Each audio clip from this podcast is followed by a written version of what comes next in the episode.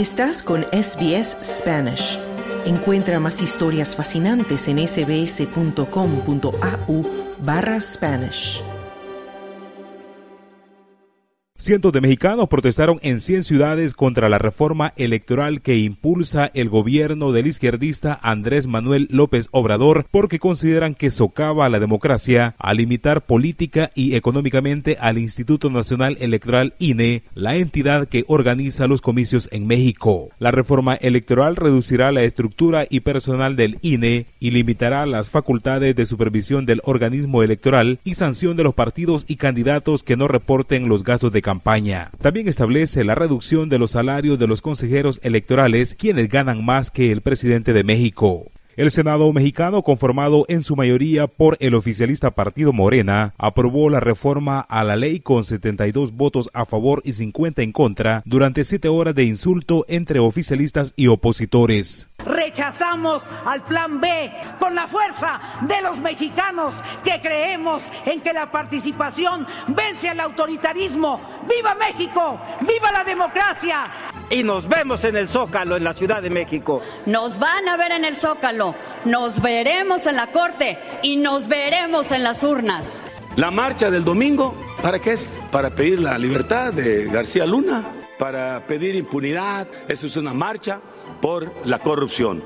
No sé con qué cara podrán marchar cuando convoca Calderón o Vicente Fox, que son los máximos asesinos y genocidas de este país mientras el Instituto Nacional Electoral sostiene que con estos cambios será eliminado el 85% de su personal de carrera y se reducirá su capacidad operativa. En cada estado, según el organismo electoral, habría ahora una oficina operada por una sola persona. Por tanto, decenas de miles de personas llenaron la principal plaza de la Ciudad de México para protestar contra la reforma electoral porque consideran que amenaza la democracia. La mayoría de los manifestantes vestían prendas blancas y rosadas, los colores del Instituto Nacional Electoral.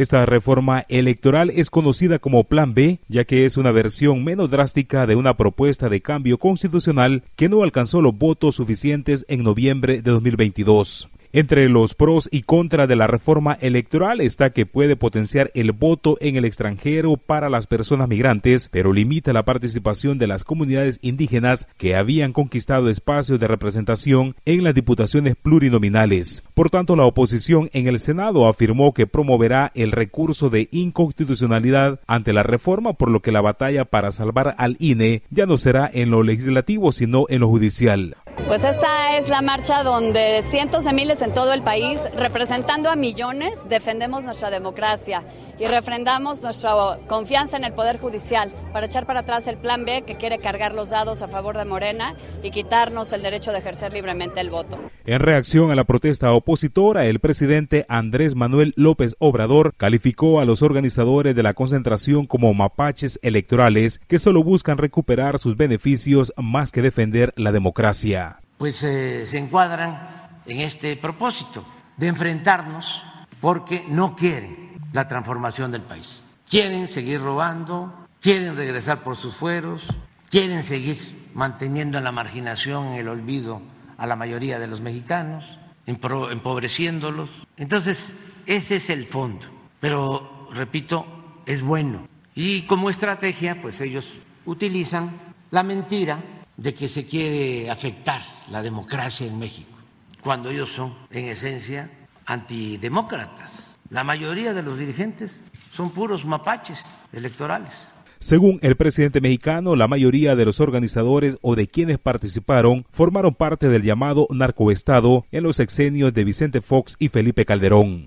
La mayoría, pues, han participado en los gobiernos anteriores, han sido, como dije, defensores de los fraudes electorales, han formado parte de la corrupción en México, han pertenecido al narcoestado, que como ha quedado de manifiesto con lo de García Luna, se impuso durante dos sexenios. El de Vicente Fox y el de Felipe Calderón. Mientras Estados Unidos dijo que apoya unas instituciones electorales independientes que tengan recursos para fortalecer los procesos democráticos. Así lo afirmó el principal encargado del Departamento de Estado para América Latina, Brian Nichols, en referencia a la reforma electoral en México. Para Radio SBS informó Wilfredo Salamanca. Dale un like, comparte, comenta. Sigue a SBS Spanish en Facebook.